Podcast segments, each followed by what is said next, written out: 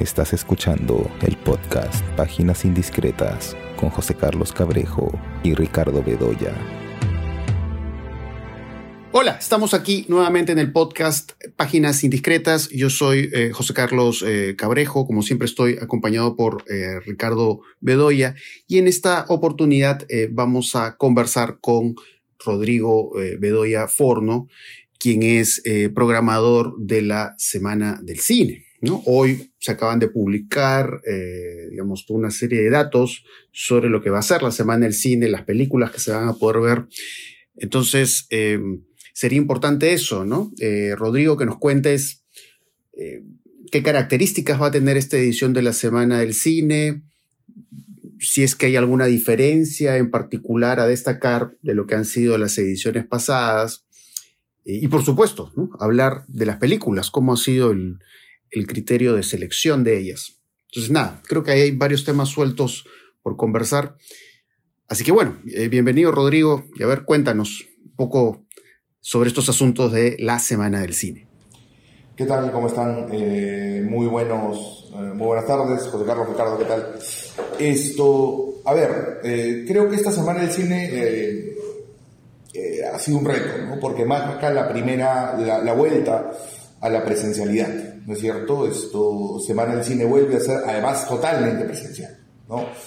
Eh, lo cual pues trajo consigo algunos, algunos, algunos temas, ¿no? Esto, eh, que tienen que ver con lo logístico, la coordinación de las películas, el subtitulado, ¿no? Toda una serie de elementos logísticos. Pero creo que el espíritu eh, de Semana del Cine, por lo menos en lo que respecta a la muestra internacional, sigue siendo la, el mismo, ¿no? O sea, Creo que la intención es de cierta manera eh, hacer una especie de, panorama, ¿no? De panorama más o menos grande, más o menos importante, ¿no? De, de lo que ha pasado, ¿no? Y, de lo que se ha exhibido este año y algunas cosas del 2021 también en, el cine, ¿no? O sea, nuestra intención es de cierta manera hacer una selección eh, muy trabajada, ¿no es cierto? Muy, muy selecta, vale la redundancia, de aquellas cosas esto, que primero más nos han gustado, ¿no es cierto? Creo, creo que ese es un asunto que creo que es, es importante. Aquello que se va a ver en Semana del Cine son cosas que nos interesan, que nos motivan, ¿no es cierto? Que, que de cierta manera nos han interesado a nosotros como espectadores. Y a partir de eso nos interesa justamente no transmitir ese entusiasmo, el entusiasmo que nos han generado esas películas al público, porque también creo que de cierta manera eh, elegimos películas que creemos pueden comunicar, pueden generar ¿no es cierto?, una reacción interesante, ¿no?, esto, en el público. Creo que las películas que ofrecemos son películas que esto no te van a dejar indiferente, ¿no? Te podrán gustar más, te podrán gustar menos, porque un poco esa es la gracia de un festival de cine, ¿no? No todo lo que, lo que vas a ver te va, a gustar, pero definitivamente no, ninguna de las películas va, va, va, va, a dejar indiferente a la gente que, que, que ir a verlas, ¿no? Entonces un poquito ese, ese ha sido de cierta manera el, el, criterio. Creo, creo que una cosa que nos guía mucho es el entusiasmo, es aquello que de cierta manera nos interesa, es aquello que, que, que nos llama la atención, que nos permite de cierta manera esto, eh, pues un poco decir, bueno, este es el cine que, que, el 2021 y el, 2000, y el 2021 nos interesa. Y ese es el cine que, estamos compartiendo en la muestra internacional de, de, de Semana del Cine, ¿no? Y también en lo que se refiere a lo peruano, sí hay un cambio, ¿no? En tanto este año no vamos a tener una sección competitiva, lo que estamos teniendo es una muestra de cine peruano, ¿no? Y en esta muestra de cine peruano no competitiva estamos de cierta manera tratando de hacer una especie de gran resumen de lo mejor que se ha exhibido, ¿no es cierto?, el, este año, ¿no? Entonces, esto, vamos a tener una muestra que creo que, que, está bastante completa, ¿no? Igual por ahí siempre pueden faltar algunas, algunas películas en las cuales por ahí no sé, no de acuerdo, en fin, varias cosas pueden pasar, ¿no? Pero en todo caso creo que es una muestra bastante completa de, eh, de, lo, que ha sido, de lo que ha sido el cine peruano el, el 2022, ¿no? Esto, y por ahí tenemos alguna película del 2021 que hemos decidido rescatar también, ¿no? Entonces, es un poquito los dos, los dos lados sobre los cuales se mueve, se mueve Semana del Cine que el 2022 regresa pues a la, presencialidad. ¿no? Eh, Rodrigo, eh, a ver, comencemos, a ver, no sé, comencemos a revisar las, las, las, películas, pero creo que José Carlos tenía una pregunta antes, ¿no? Eh, José Carlos, tú habías, habías dicho que querías preguntar algo sobre la programación. Sí, bueno, eh, bueno, lo, que había dicho, ¿no? En realidad lo comenté antes de empezar a grabar, era sobre el hecho de, por qué no hacer una edición híbrida, ¿no? Que de hecho que vi en redes sociales que habían eh, preguntado por eso. Eh, ¿Por qué, digamos, en esta ocasión la Semana del Cine va a ser 100% eh, presencial? A ver, esto... La intención al principio fue hacer una, una, una edición híbrida. Siempre tuvimos muy claro de que el 2022 teniendo en cuenta ya, digamos, desde finales de 2021, principios de 2022, ya todo el mundo sentía que la pandemia, si bien no se estaba terminando, quizá ya estaba como que, ¿no? Menguando un poquito, ¿no? Eh, ya había un poquito más de, eh, más de libertad en los desplazamientos, ¿no es cierto? Los aforos estaban creciendo. Entonces siempre tuvimos muy claro que esta semana del cine teníamos que volver a la presencialidad. Ayudó que la Universidad de Lima volvió desde abril, ¿no es cierto?, la presencialidad, entonces lo tuvimos muy claro. Pero siempre tuvimos en la mente esto, mantener alguna parte virtual, ¿no? Eso siempre fue una cosa que nos, que de cierta manera eh, siempre, siempre, lo tuvimos como, como plan. En el presupuesto se contempló la posibilidad de tener una parte, una parte virtual. Pero con el transcurrir de esto, de la producción del festival, que generalmente no es cierto, mientras más avance el año más se va haciendo cada vez más intensa, eh, nos dimos cuenta de que muchísimos de los agentes de ventas internacionales, que son, si ustedes quieren, los, esto, digamos, las personas jurídicas con las que negociamos las películas, eh, pues ponían, de cierta manera, se rehusaban a la exhibición virtual. ¿Ya? Es decir, eh, la, exhibición virtual se hacía cada vez más difícil en tanto cada vez menos agentes de ventas internacionales estaban dispuestos a exhibir sus películas de manera eh, virtual. Esto, y eso de cierta manera pues nos complicaba porque de hecho entre dar una película presencial totalmente y no darla porque queremos que sea sí o sí híbrido, pues preferimos dar la película presencial y no darla ahí. Y, no, nos, pues, nos, parecía que era una decisión muy fácil de tomar, ¿no? Entre tener una película y no tenerla, esto, pues la tenemos solamente presencial. Y también, no perder la película, así al fin es, y al cabo. Así es. No, no perderla. Efectivamente. Y, y, después, poco a poco, también nos fuimos dando cuenta de que muchos cineastas peruanos eh, tampoco se les veía tan entusiasmados con la idea de la, de la virtualidad. ¿Ya? Esto, no sé si esto hubiera cambiado si es que se hubiera planteado una competencia, ¿ya? En la cual por ahí tienes, no, como que les puedes decir, pues si quieres competir, tiene que ser híbrido. Pero como era una muestra, y de cierta manera el acercamiento a las películas es distinto, ¿ya? Eh, pues notamos que en ese acercamiento no había mucho entusiasmo por lo virtual. Entonces llegó un momento en el cual tuvimos que agarrar y decir, ok, ¿qué vamos a exhibir virtualmente? No, porque si no podemos exhibir lo internacional y no podemos exhibir lo, lo peruano, entonces, ¿qué hacemos? Entonces ahí nacieron una serie de ideas. Damos películas un poquito anteriores al 2020, ¿no? Esto, quizá películas que por ahí nos han dado en Lima el 2018, 2017, ¿no? Pero ¿qué ocurre? Eso ya también hubiera implicado una, un, si tú quieres, un esfuerzo logístico que nos hubiera complicado un poquito más teniendo en cuenta que ya tenemos bastante con organizar una muestra internacional presencial y una muestra peruana presencial. Entonces ahí es cuando tomamos la decisión de que, eh, de que hacer una programación exclusiva solo para lo virtual iba a ser un trabajo al, del cual probablemente no nos íbamos a dar las manos. O sea, no, no, íbamos a dar las manos para hacerlo. ¿No? Y frente a eso, pues tomamos la decisión de mantener, de, de que la Semana del Cine sea solamente, eh, solamente presencial. Esto, hay una cosa ahí que es interesante, ¿no? Que es que en, realidad esto asemeja o, o, un poco, de cierta manera, responde a una tendencia, ¿no? Esto, me acuerdo que en 2020 discutíamos de que el futuro del cine era la, ¿no? Probablemente los festivales era la virtualidad esto, Toronto, que tuvo una parte virtual, ahora ya no tiene ninguna parte virtual, no, no sabemos cómo será Berlín, pero pareciera que los festivales, ¿no? Han vuelto a un nivel de presencialidad que casi que ha erradicado la, virtualidad, ¿no? No sé si esos festivales también de cierta manera ha ocurrido eso porque los, los propios agentes de venta le dicen, ¿sabes qué? No quiero pasar la virtual. Volvemos a la presencialidad, sí o sí, ¿no? Pero en todo caso, esa es nuestra experiencia, ¿no? Nuestra experiencia es haber intentado hacer algo híbrido, pero eh, las películas, ¿no es cierto? Eh, y los, los responsables de las películas, de cierta manera, no, eh, pues no se mostraban muy interesados en exhibir virtualmente y por eso tomamos una decisión de, de, hacerlo solamente presencial. Perfecto. Quiero hacer un puente a lo que justamente quería llegar eh, Ricardo, ¿no?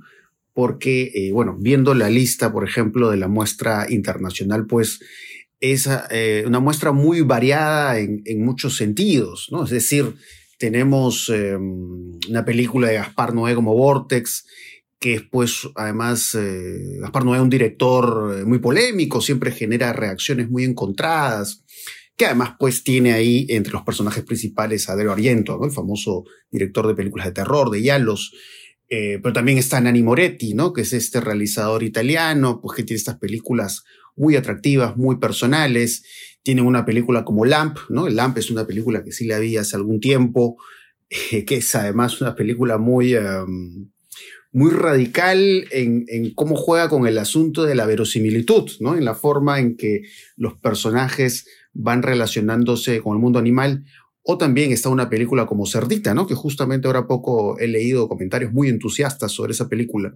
Así que bueno, sería interesante eso, ¿no? Un poco quizás esbozar algún tipo de tipificación o clasificación de, de las películas, ¿no? Del tipo de películas que tenemos al frente en esta muestra internacional. A ver, esto, a ver, revisando así muy rápidamente la muestra, eh, yo te diría que hay Primero, hay una dimensión, esto, si tú quieres, de nacionalidad, ¿ya? Y ahí quiero meter a dos países, que son Argentina y Estados Unidos, ¿ya?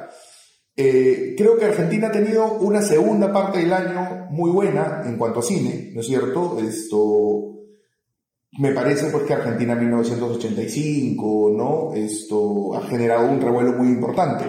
Y nosotros creo que tenemos, digamos, si hay tres películas de las cuales se ha hablado mucho del cine argentino en los, últimos seis meses, la segunda parte del año son Argentina 1985, eh, el que, la, que, la, que, la, tiene una plataforma, ¿no? así es, ¿no? Y que, se, y, que se estrenó, comercialmente, ¿no? El suplente de Diego Lerman y Trenke Lauken de Laura Chicarella, ¿no? Esto, bueno, tenemos dos, ¿no? Esto, tenemos el, suplente que inaugura el festival, ¿no? Esto de Olerman, que es una película eh, interesantísima, ¿no? Un poco es, una película que combina elementos del, elementos de thriller, ¿no? Elementos de, eh, sí, ¿no? De, de, momentos de suma tensión con todo un costado social, ¿no? Que está muy ligado a la educación, ¿no? Que está muy ligado a la vida en, en, los barrios más, más, eh, más pobres de, de, Gran Buenos Aires, ¿no? Es una película que ofrece toda una serie de dimensiones muy ricas, ¿no? Muy al estilo del cine de Diego Lerman, ¿no? Que el cine de Diego Lerman además le gusta poner a sus personajes en medio de estas condiciones difíciles, ¿no es cierto? Donde tienen que pasar por una serie de situaciones peligrosas, pero al mismo tiempo que, que los ponen a ellos en, en dilemas morales muy complejos, ¿no? Eso, eso nos interesa bastante. Esto, y por otro lado tenemos eh, Trenkelauken, ¿no? de, de, de, de, Laura Chitarella, ¿no? que es una película eh, sobre una mujer que desaparece, ¿no? y que tiene pues justamente toda la dimensión y toda la, eh, si tú quieres, toda la, eh, ¿cómo decirlo? Toda la... Toda, la, épica, toda épica narrativa. Así es, de, las películas del papero, ¿no? De las películas del papero eh, de, de, Ginás, ¿no? y sobre todo de Mariano, Ginás, ¿no? Sobre todo de Mariano Ginás, ¿no? Entonces, esto, eh, nos encanta que estas dos películas argentinas, de nuevo, lo más importante del cine argentino en los últimos seis meses, y lo más importante, y por lo tanto lo más importante del cine argentino en el año, hayan confiado en Semana del Cine para, para que tengan acá su, su estreno en el Perú, ¿no? Y por otro lado, esto señala Estados Unidos, ¿por qué? Porque creo que tenemos dos de las mejores películas independientes eh, estadounidenses del año, ¿no? Por un lado tenemos esto, La Catedral de Ricky Dambrose, ¿no? Que es una película que es la historia de una familia, ¿no? Es la historia de una familia a partir del recuerdo de un niño, ¿no? Que mira su pasado. Y claro, y es una de esas películas que siguen cierta tendencia que es bien interesante, ¿no? Esto, sobre la memoria, sobre el recuerdo, de lo más íntimo, ¿no? Y cómo de pronto, esto, en, en esas memorias y con esos recuerdos, ¿no es cierto? Lo triste se mezcla con lo gracioso, no eh, lo dramático, por otro lado se mezcla con, con, aquello que no necesariamente le da tanta importancia. O sea, hay una mezcla ahí bien interesante de emociones, sensaciones que, que, se transmite muy bien. Y por otro lado tenemos la integridad de Joseph Chambers, que es la nueva película de Robert Machoyan. Esto, Machoyan, vimos el año pasado el asesinato de dos amantes, o la muerte de dos amantes, ¿no? Y esa película generó varios fans. Sea, hay mucha gente acá en la universidad esto que me pregunta, ¿no? Si vamos a traer una película de Machoyan, porque parece que es una película que sí generó cierto, cierto interés cuando la exhibimos el año pasado, ¿no? Y ahora vamos a ver la historia de, de, un personaje, de un hombre que, que tiene que demostrarse él mismo cierto nivel de, de, valía, ¿no? Y por eso se va a casar, ¿no? Se va a tener un día de casa y donde las cosas se van a complicar de una manera bien, bien interesante, ¿no? Entonces, me, me, parece que por un lado uno puede de cierta manera agarrar y decir, bueno, acá no hay dos grandes películas argentinas, dos muy importantes películas argentinas y dos muy importantes películas del cine eh, independiente estadounidense, ¿no? Esa podría ser una, una primera división. No sé, Ricardo, si tú quieres complementar algo por ahí. Sí, yo, yo, quería, yo quería decirte que también hay dos y hasta tres películas de culto, ¿no? Eh, porque que tienen todo el perfil de la película de culto, es decir, de esas películas que generan un entusiasmo, sobre todo en ciertos sectores, ¿no? En ciertos factores de aficionados, ¿no? La primera es Cordero, que ya la mencionó José Carlos, ¿no? Que es esta película islandesa, ¿no? Eh, de Valdemar Johansson. Eh, y la otra es Cerdita, ¿no? Cerdita, que es una película española que ha causado sensación en el último festival de Sitges, ¿no? En el que está en Sitges, el que está justamente ahora, en estos días, está realizándose, ¿no? Eh, y entonces, eh, eso es, eh, porque es una película que es muy insolente, ¿no? Es muy provocadora, ¿no? Es muy provocadora. Cerdita creo que es una película de la que, va a dar mucho que hablar, porque recién se pasó en un festival europeo a comienzos del año y, y no, y no digamos que fue vista por muy poca gente, ¿no? pero ahora en España, que ya está encontrando su... Recién, porque recién se va a estrenar en España, todavía no se ha estrenado, ¿no? Eh, va a dar mucho que hablar, supongo. Y luego la tercera es, bueno, la de Gaspar Noé, ¿no? Que, que, que, es Vortex, porque claro, es una película que un poco escapa a lo que, digamos, uno tiene, uno prevé una película de, de Noé, ¿no? Sí. Bueno, podemos decir además que creo que ya, ya lo... Eh, lo podemos decir, ¿no? Esto, de, cierta, de, hecha manera, LAM, de cierta manera, LAM y Cerdita van a hacer funciones de Halloween, ¿no? Se van a exhibir el 31 de diciembre para ir que la cosa. El 31 de octubre, octubre, octubre. para que. Para que la cosa octubre, sea, 31 de octubre, sea, 31 de octubre, ¿no? Esto, para que sea una fiesta la semana del cine, ¿no? Dos películas ligadas al, al, al fantástico, al terror, ¿no? Esto creo que puede ser bien interesante, ¿no? Eh, totalmente de acuerdo, ¿no? Esto creo que son creo que, creo que la Semana del Cine va a generar ahí mucho que hablar en base a esas películas. Yo quiero traer la película de Gaspar Noé a otra película, esto, porque claro, la película de Gaspar, traer una película de Gaspar Noé implica traer una, la película de un director, esto, que de cierta manera pues tiene un reconocimiento muy importante, ¿no? O sea, te puede gustar, no te puede gustar, pero tiene un reconocimiento muy importante, ¿no? Y creo que en esa línea de, de los grandes autores estamos trayendo esto, tres pisos, ¿no? De, de Nani Moretti. Eh, el cine de Moretti creo, que de cierta manera se exhibió bastante eh, por todos lados, ¿no? Moretti es uno de los grandes autores contemporáneos, ¿no? Y ahora el año pasado hizo esta película que de cierta manera nosotros la vimos el año pasado y, definitivamente sentimos que era una película a recuperar, ¿no? Porque es una película que eh, de cierta manera pues plantea un universo que es muy humanista, ¿no? Son distintas historias de gente que vive en un mismo departamento, en un mismo edificio, ¿no? Y claro, de esta dimensión humanista muy poderosa de Moretti, por eso historias se, se entrecruzan, ¿no es cierto? Y claro, y hay esta dimensión muy humanista, ¿no? Muy de, eh, de abrirse a las segundas oportunidades y además muy social, porque Moretti es un director muy social, ¿no? Y claro, y es una, y es una dimensión social que va, si tú quieres, contra la, contra la cultura de la cancelación, pero también contra la Italia de Giorgia Meloni, ¿no es cierto? O sea, hay, hay toda ahí una, una, una, una mirada muy de de una visión muy, muy tolerante, ¿no es cierto? Una visión muy abierta al perdón, muy abierta al, al entendimiento hacia el otro, ¿no? Que creo que esa es una cosa que, además resulta muy emocionante en la película, ¿no? Yo, yo, eh, yo te quería eh, preguntar, Rodrigo, por dos películas que a mí me parecen así como de tapada, ¿no? O sea, descubrimientos, ¿no? Eh, pese a que uno de los directores de, una de ellas es, este, es un director que ya tenía trabajos anteriores, pero que son After Sun, ¿no? Que es esta película británica de Charlotte Wells, que es una primera ópera prima, y la otra es Gotland, ¿no? Eh, Gotland, que es una película eh, casi épica, ¿no? Es todo un viaje formidable, casi aventura por, eh, por, por Islandia, ¿no? que es un director que se llama Hunur Palmason, ¿no? En fin, esas dos películas, ¿qué te parecen? ¿Qué, nos puedes decir de ellas? Esto, sí, o sea, a ver, creo que son dos películas que, que de cierta manera responden un poquito a cierto, a, cierto criterio de buscar qué es lo más interesante que se pudo dar en el Festival de Cannes, ¿no? No lo más, no lo más, si tú quieres, no lo más, eh, lo que más muy hace, ¿no? Sino que es lo, lo, lo, que por ahí más, más ha generado como que mayor, mayor tipo de comentarios muy entusiastas, ¿no? Y estas dos películas, sin duda, ¿no es cierto?, son de las películas que más, entusiasta, más comentarios entusiastas generaron, ¿no? Esto, eh, por un lado, Gotland es una película que para muchos es la mejor película que se dio en Cannes en 2022.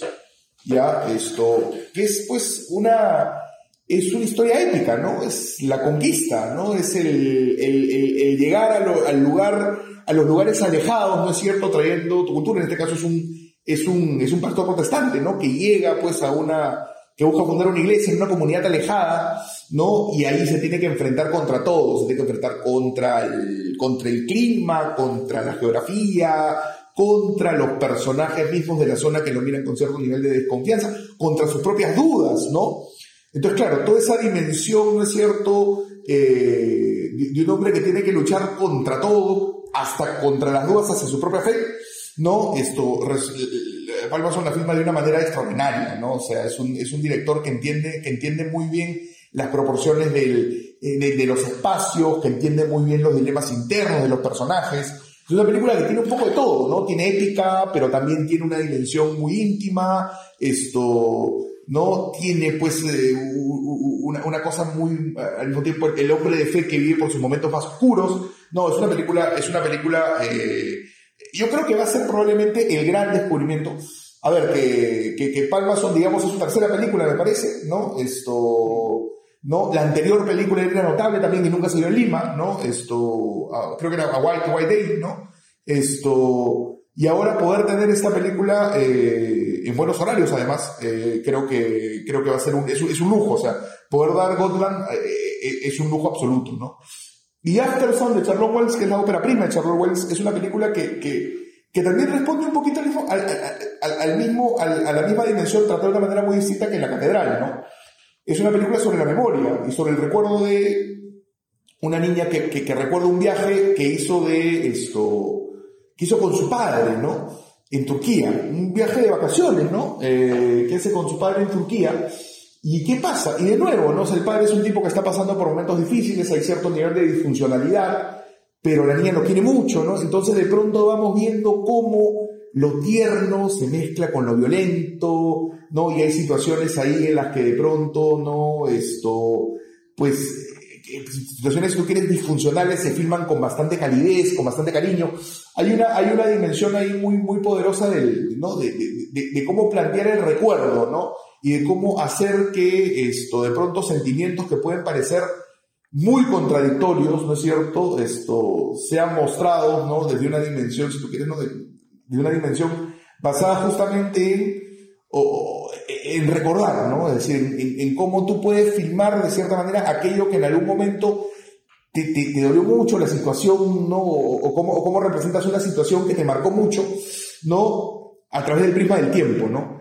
Eso creo que es muy, es interesantísimo lo, que plantea, lo que plantea Charlotte Wells en su, en su primera película, que no fue, una de las grandes revelaciones de esto, de Cannes 2022, ¿no? Entonces creo que esas dos películas, sin duda, sin duda, sin duda, esto van a, van a dar mucho que y yo las recomiendo mucho, ¿no? Porque creo que son de, de los puntos más altos del, del 2022 en cuanto a cine, eh, y em, otra cosa importante, eh, aparte de, bueno, de, las películas que están eh, programadas, que de hecho queda claro que es eh, realmente sumamente atractivo todo lo que se ofrece en la Semana del Cine. ¿Cómo va a ser todo este asunto relacionado al acceso? Eh, digamos, ¿dónde se van a ver las películas? ¿En qué espacios de la Universidad de Lima? Eh, ¿Va a haber tickets? ¿No va a haber tickets? Se, se, accede a través de colas? ¿Cómo va a ser toda esa dinámica para poder ver las películas? A ver, esto, el acceso es absolutamente gratuito para todo el mundo. O sea, seas de la Universidad de Lima, no seas de la Universidad de Lima, el acceso es absolutamente gratuito, ¿no? Solamente tienes, los que no son de la Universidad de Lima tienen que presentar su DNI en la puerta, ¿no? Esto, todas las salas están en el campus de la Universidad de Lima, ¿no? Esto, en la Avenida Javier Prado, en Monterrico, ¿no? Eh, el Auditorio Central, Ventana Indiscreta y el Teatro del Centro Cultural de la, eh, el Centro Cultural de la Universidad de Lima, ¿no? Esto, en algunas películas probablemente hay entrega de tickets, es una cosa que tenemos que tomar una decisión pronto, esto, logísticamente hablando. Ya, sobre todo las películas que consideramos que pueden tener una, una mayor esto, una mayor afluencia de público, probablemente se anuncie que se repartirán tickets esto, unas tres o cuatro horas antes del inicio de la, de la función. Pero por favor, ahí eso es una cosa que insisto, no está confirmada, por eso le pediría a todo aquel, a toda aquella que nos esté escuchando, ¿no? Que por favor sigan las redes sociales de la, de la Semana del Cine, ¿no? El Instagram, el Facebook, el Twitter. No es cierto que este año lo hemos repotenciado. Esto para enterarse justamente eh, de, de, esos detalles que serán comunicados a su tiempo, ¿ya? Entonces, por favor, eh, todo aquel que de cierta manera esté interesado en venir, le pido que sigan las redes sociales, el Instagram, el Facebook y el Twitter, porque ahí, en el transcurso de lo que queda de, de lo que queda antes del inicio del festival, esto, pues, eh, vamos a anunciar ahí algunos temas que están ligados a la logística misma del evento, entre ellos si es que en algunas funciones se van a entregar algunos tickets para la entrada, ¿no? Pero fuera de eso, el ingreso es absolutamente gratuito, el ingreso es absolutamente gratuito. Esto, y, y, en, en, las tres salas esto, que tenemos en el campus. Hay una cosa que he notado, uh, Rodrigo, es la cantidad de directoras, ¿no? De mujeres eh, en la muestra internacional. Eh, hay una, yo diría que más de la mitad, ¿no? De las películas están dirigidas por mujeres. Eh, está After Sun de Charlotte Wells, que es británica, ¿no? Está Carrero, que es codirigida, ¿no? Por una mujer, Fiona Elena Brown, ¿no? De Argentina. luego está Pequeña, Lenta pero Firme, ¿no? Que es esta película japonesa, eh, que es una película que además que trata un, el tema del box, ¿no? Sí, no estoy seguro que Chomía que sea mujer, ¿ah? Ah, bueno, a ver, mm, por ahí me parece haberlo leído, pero bueno, en fin. Eh, Cerlita de Carlota Pereda, Tierra Silenciosa. Sí. ¿No? Que la eh, polaca. Los Amores de Anaís. Los Amores de Anaís bueno, Trenkelauken, ¿no? O Trenkelauken, ¿no? De Laura Chitarella. Falcon Lake. Eh, Falcon Lake, Alma Viva, que es una portuguesa, de Cristel Alves Meira, ¿no? Eh, Los Amores de Anaís, claro, que es de Charlene eh, Bourgois, ¿no? Sí. Falcon Lake, de Charlotte Le Bon. esta Herbis, no sé, esta, Ainosuni, que creo que es, claro, no, finlandesa, ¿no? Sí, no, es, eh, no, ese es este, es este, sí, esos hombres, ¿no? Bueno, son nueve por lo menos, ¿no? Sí, esto, sí, definitivamente no, esto, hay toda una dimensión ahí muy interesante eh, en cuanto, en cuanto a, a, las películas que, que, han sido dirigidas por mujeres, ¿no? Creo, y eso me permite hablar de una cosa que es bien interesante, ¿no? Esto, por un lado, la Semana del Cine busca eh, digamos, en la búsqueda que hacemos de las películas, ya esto, hay un costado muy consciente de buscar eh, películas que puedan interesar a gente joven, ¿ya? Es una cosa eh, en la que yo pongo bastante esfuerzo, ¿por qué? Porque considero que de cierta manera esto, digamos, al, al, al, al estar dentro de un campus universitario, si bien el festival es abierto para todo el público y hay películas, ¿no es cierto?, que escapan a la temática juvenil, sí considero que hay un público que tenemos muy cerca ¿no es cierto? En el cual en, en hora punta esto, podemos tener no sé cuántas personas en un radio, en un, en, un radio de un kilómetro cuadrado, ¿no es cierto? Eh, y ese público es muy joven, ¿no? Entonces, ahí entra a tallar toda una serie de películas que creo esto tienen que ver con temáticas juveniles, pero también tienen que ver, ¿saben con qué? con, si ustedes quieren, con, con espíritu juvenil. Hay muchas películas, ¿no es cierto?, que tienen un ritmo, que tienen una, una, una, una, dimensión narrativa, ¿no es cierto?, muy viva, muy energética, ¿no? Y ahí pongo, por ejemplo, a, Los Amores de Anaís, ¿no? Que es una película francesa, esto, es una comedia además, pero es una película que respira, ¿no? Es una, es una película que respira tradición francesa, eh, a partir de la historia de esta chica, pues que es absolutamente, ¿no? No tiene nada claro en la vida, y va un poquito, ¿no es cierto?, dando tumbo en tumbo y se enamora y, después se desenamora y tiene un romance y después tiene otro. O sea, hay una dimensión ahí muy, muy, muy juvenil, muy simpática, ¿no?, que nos interesaba mostrar. Esto, lo mismo pasa, eh, si, si, si, tú quieres con, con, con, con After Sun, que también tiene un poquito esa, esa dinámica, pasa con Cerdita, ¿no? Esto, pasa... Pasa con Carrero, ¿no? Pasa con Carrero, que ahí o Carrero, ¿qué pasa? Estuve, estuve diciendo que, que tenemos dos películas argentinas, eh, dos, las dos, dos de las tres películas argentinas importantes de la segunda mitad del año. Bueno, Carrero probablemente sea la película argentina de la primera mitad del año, ¿no es cierto?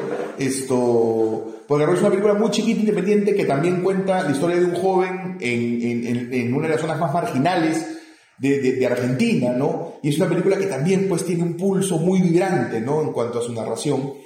Está eh, Falcon Lake, que para mí es un descubrimiento, esto, un descubrimiento absoluto, una película hermosísima, hermosísima, so, es, un, es un coming of age, ¿no? Es una historia de un niño, de un chico que se enamora, de, de, un adolescente que se enamora de una chica, ¿no? En una, en una, en un esto, en un viaje, en un viaje de verano en un lago en Canadá. No es un chico francés que se enamora de una chica en, un lago en Canadá y es una película eh, emocionante, divertida, que tiene una energía, tiene un momento de fiesta que es extraordinario.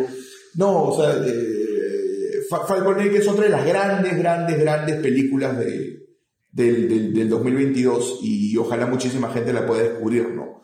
Esto, pero por eso creo, creo que esa dimensión juvenil eh, está representada en varias películas Está representada en Harvest, por ejemplo, que no es una película dirigida por una mujer, pero es una película protagonizada por mujeres, ya, esto, y que, y que, y que de cierta manera mezcla un montón de temas que están muy ligados a la juventud, el uso de las redes sociales, ¿no es cierto? La identidad de género, la orientación sexual, ¿no? Hay, toda una dinámica, ¿no es cierto? Hay muy, muy romances que se terminan, manipulación y chantajes es una película riquísima, riquísima, en la cual es muy fácil de engancharse, esto, narrativamente muy poderosa, que creo que, que, va a interesar muchísimo a, mucha gente, ¿no? Hay Suni es mujer, claro, es, finlandesa. Sí.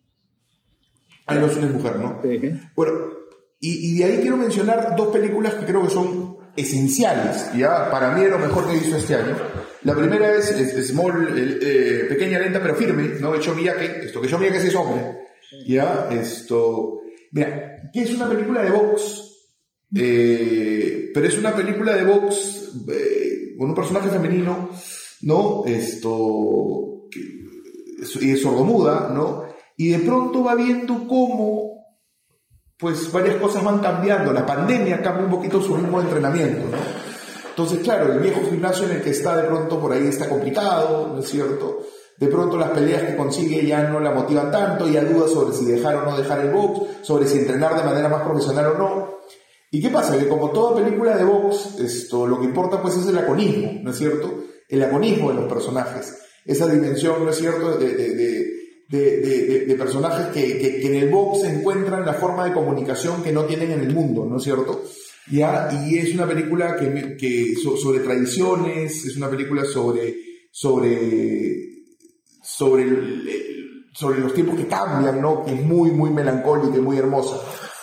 Y bueno, una película que también podríamos poner entre los grandes autores, ¿no es cierto?, del cine contemporáneo, que es Emmanuel Muret, ¿no? Y Crónica de una relación pasajera, ¿no? Que es una película sobre un, una afer, Un hombre casado que comienza una afer con una mujer, ¿no? Y un poco lo que va importando son sus encuentros, sus conversaciones, sus, sus, sus formas de demostrarse cariño, ¿no? Eh, y que resulta pues extraordinaria como, como, como, mucho de lo que ha hecho Manuel Muret. Manuel Muret probablemente sea uno de los autores más importantes y quizá con menos, con menos prensa, ¿no? Esto, con menos reconocimiento dentro del cine, del cine contemporáneo, ¿no? El año pasado dimos Las cosas que decimos, las cosas que hacemos, que es una película extraordinaria, y ahora tenemos su, nueva película que se dio en Cannes este año. Recién está siendo reconocido, porque parece que, claro, lo, lo, identificaban como un actor de comedias, un actor, ¿no? Pero ahora ya sus películas cada vez adquieren mayor presencia y más personalidad, ¿no? De acuerdo, de acuerdo. Entonces, esto, sí, e, ese es un poco el panorama que estamos, que estamos sufriendo. Quiero decir algo de Tierra Silenciosa también, que es una película polaca eh, muy interesante sobre una pareja eh, que, que, que, va a Italia, ¿no? Y ahí ocurre algo, pasa algo que va volviendo ese viaje cada vez más complejo, ¿no? Esto, que también es una película, es una película muy, muy, muy rica, muy interesante, ¿no? Y Almaviva, que es también una película muy juvenil, una película portuguesa sobre una niña que de pronto pues va viendo esto, cómo su familia, ¿no? Esto va, poco, va cambiando a partir de un hecho muy particular, ¿no? Y es una película que tiene ribetes fantásticos también, ¿no? Una película que tiene elementos, esto... De, de, folk terror, ¿ah? De folk horror. De folk terror, sí. Terror. ¿No? Esto... Una, una cosa ahí muy de, ¿no? Fantástica, ¿no? Muy poderosa que, que ocurre pues en la, ¿no? en, la zona rural portuguesa, ¿no? Y que también vale la pena, vale la pena verla, ¿no? Muy bien interesante. Y luego hay todas las películas peruanas, ¿no es cierto? Y están todas las películas peruanas, sin duda, ¿no? Esto, que, que, que, que, insisto, es un, ciclo, es un ciclo bastante completo de lo mejor que se ha hecho, de, digamos, de lo que se ha hecho este año en el Perú, ¿no? Entonces, esto, eh, y, y, y, que va, ¿no es cierto? Esto, desde Un Mundo para Julio, que es del año pasado, ¿no es cierto? Pasando por tiempos futuros, ¿no? Eh, por trilogía muda, por viaje, ¿no? Eh, de cierta manera creo que hay algunas películas que nos, parecen, que nos parecen interesantes de rescatar, ¿no? Un poco por ahí pueden haber pasado un poco desapercibidas, ¿no? Como Viaje, José Fernández del Río, ¿no? Que se ve en el Festival de Lima. Como Peso Gallo, de Hans Matos, que tuvo su estreno comercial, pero ahí como que, como que ahí quedó, ¿no? Ahora lo recuperamos, ¿no? Esto, eh, como Vida Férrea, Manuel Bauer, ¿no? que también se dio hace unos meses en un festival y, ahora la, tenemos, ¿no? Esto, hemos recuperado algunas películas que tuvieron un, tuvieron un recorrido interesante en cartelera, como Mundo para Julius, ¿no? Que, creo que es interesante mostrarla en, un, en, un, ambiente universitario, ¿no? Esto, tenemos La Pampa de Dora Fernández, ¿no? También en el Festival de Lima, que es una película que toca de manera, eh, de manera interesante, ¿no cierto?, una de las grandes problemáticas eh, del Perú, ¿no es cierto?, que es eh, digamos, todo lo, que, todo lo que trae la minería, la minería ilegal en, Madre de Dios, ¿no es cierto? Hay una película peruana curiosa que es Tiempos Futuros, de, Víctor Checa, ¿no? Una película de ciencia ficción peruana, ¿no? Esto que también creo puede ser, puede ser interesante, ¿no? Eh, tenemos Contactado de Mariteo Vázquez, una película que se ha visto poco, ¿no? Y que también la, decidimos rescatarla, ¿no? Esto, y tenemos también películas que que, creo de cierta manera pues, pueden conectar muy bien con cierto público juvenil, como la danza de los Mirlos, ¿no? Eh, sobre el mítico grupo de, cumbia, ¿no es cierto? Como Destapadas, de Paola Molina. Y tenemos dos películas que en realidad, eh, digamos, una de ellas, una de ellas se, va a estrenar en Semana del Cine, que es Salir del Closet, ¿no? Que es la nueva película de Alberto Castro, esto, eh, que hace unos años estrenó también con nosotros Invasión Drag. ¿No? Y ahora esto nos vamos a exhibir su nueva película en calidad de estreno mundial y también vamos a dar, digamos, eh, una película que se va a ver muy poco al momento del festival que es Desaparecido, de Wally Alves, ¿no? Esto, que es su segunda película después de, después de, eh, después del 2020, no sé, no sé te acuerdas cómo se llama sí, sí, anterior, sí, cines de, cines de barrio. Cines, cines de barrio, ¿no? Creo que no era cines de barrio, no, en fin. Y esto, y también vamos a ver Bruma de José Balado, ¿no? José Balado es un profesor muy importante, alguien que ha dedicado su vida académica a la difusión del documental y a la realización del documental y que ahora vamos a exhibir su, su película, su última película, ¿no? Cines de video, cines de video. Cines de video, se llama la película de, de, de Wally, sí, efectivamente. ¿No? Entonces, esto, creo que ese es un poquito el, el, el panorama, ¿no? Del cine peruano de este año y, y creo que la Semana del Cine lo representa bastante bien, ¿no? Pues va a ser una semana vigorosa y muy nutrida, ¿no? Realmente hay, mucho por ver. Ojalá se pueda ver todo, ¿no? Porque es bastante. Eh, pero bueno, qué, bueno que hay esta oportunidad de ver estas películas y además verlas en, pantalla grande. Eh, bueno, para terminar, no sé, no sé, Rodrigo, si quieres dar algunas palabras finales, algo que quieras decir a modo de cierre para quienes nos están escuchando, a modo justamente de invitación a esta próxima edición de la Semana del Cine. Sí, esto, eh, que de verdad nos encanta poder volver a recibirlos presencialmente, ¿no? Esto, creo que eso le va a dar un nivel de emotividad al festival esto, importante. Eh, que disfruten de la programación, que descubran cosas, ¿no? Porque creo que, creo que eso es importante, ¿no? Que la Semana del Cine invita, invita al descubrimiento, ¿no? Esto, no ha sido fácil sacar este festival adelante. Es más, me gustaría, no, esto, probablemente por ahí eh, algunas personas extraen que no esté la Palma de Oro del Festival de Cannes, ¿no? Esto que generalmente hemos tenido en las últimas Palmas de Oro, tuvimos esto, Shoplifters en 2018, tuvimos Parásito, este año no se pudo, como siempre se puede. No, de hecho, esto es una película que tiene distribución en el Perú, así que ojalá podamos ver Triangle of Sadness en, cartelera, ¿no? Esto, pero justamente, eh, digamos, creo que la oferta de Semana del Cine permite el descubrimiento, ¿no? Permite que uno, o sea, tengo la, tengo la, la certeza y tengo la convicción de que todas las personas que entren a ver cualquiera de las películas internacionales de Semana del Cine, cualquiera que sea, ¿no? Esto va a salir... Eh, no va a salir indiferente, ¿no? Va a salir sintiendo que ha, que ha descubierto algo, ¿no? Que ha descubierto una película que lo ha movido, que ha descubierto una dirección hacia donde va el cine contemporáneo, que, o sea, son películas que, que, que, los van a llenar, ¿no? De una manera u otra. Insisto, te, te gusta más, te gusta menos, esa no es tanto el asunto. El asunto es que de pronto, ¿no es cierto? La película, tú, tú sientas que la película no te deja indiferente, ¿no? Y creo que eso es una cosa que en Semana del Cine esto que en Semana del Cine va a ser, va a ser bien, bien rica y bien importante, ¿no? Así que esto, eso, eso, ¿no? Los invito a todos a, a ver, a ver, a, venir a la, a, la, Universidad de Lima, que va a ser una fiesta, como siempre lo ha sido. Después de dos años nos volvemos a, nos volvemos a encontrar, ¿no? Esto, no sé, Ricardo, ¿tú quieres decir algo como director del festival eh, para cerrar? Mm, no, yo creo que está dicho todo, ¿no? Invitar, pues invitar, ¿no? Invitar a todo el mundo porque es abierto, es eh, entrada libre, gratuita, y coincide además con, con, un feriado, primero de noviembre, ¿no? Es decir, para, para mm, algunos que hacen puente, incluso van a ser cuatro días de, la que van a poder ver cine desde, temprano en la mañana. Y, el, el, 31 esto, función de Halloween, ¿no? Así que creo que eso puede ser interesante. Función de Halloween con dos películas además bien potentes como Cerdita y, ¿no? y Cordero, creo, ¿no? Y, Cordero, ¿no? Y Lamp, sí, y Cordero. Entonces, bueno, eso, nada, invitar nomás, invitar. Todos están, todos, todos, ¿cómo es el, el lema, el, el, el, hashtag de este año? Este, todos juntos el mejor cine. Juntos, todos juntos el mejor cine. Sí, y bueno, genial que podamos encontrarnos como corresponde, pues, eh, ante una pantalla grande, ¿no? Creo que eso va a ser realmente muy, muy emocionante, ¿no? Retomar la semana del cine. ¿Cómo empezó, no? Lo demás ha sido, bueno, una cuestión transitoria por toda la crisis eh, sanitaria por la que hemos estado pasando. Así pues lástima, lástima porque, porque eh, siempre es interesante lo, lo, lo, híbrido, ¿no? Porque llega un público que no está, digamos, cercano a las pantallas, ¿no? A las pantallas grandes. ¿no? Públicos de todo el Perú, ¿no?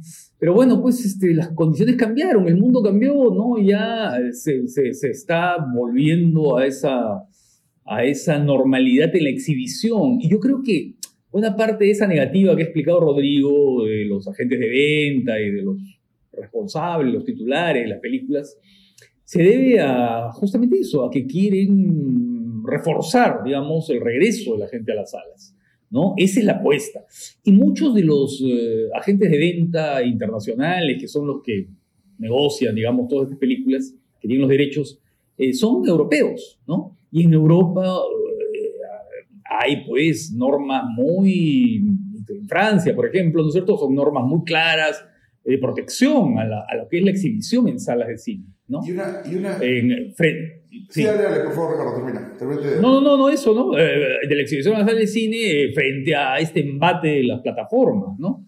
Entonces, este, eso creo que es fundamental. No, y una cosa que es interesante que nos pasó haciendo el festival es que eh, muchas películas esto, de perfil, si ustedes quieren, un poquito más alto, ¿no? preguntando por ellas nos enteramos que tenían distribución para Perú.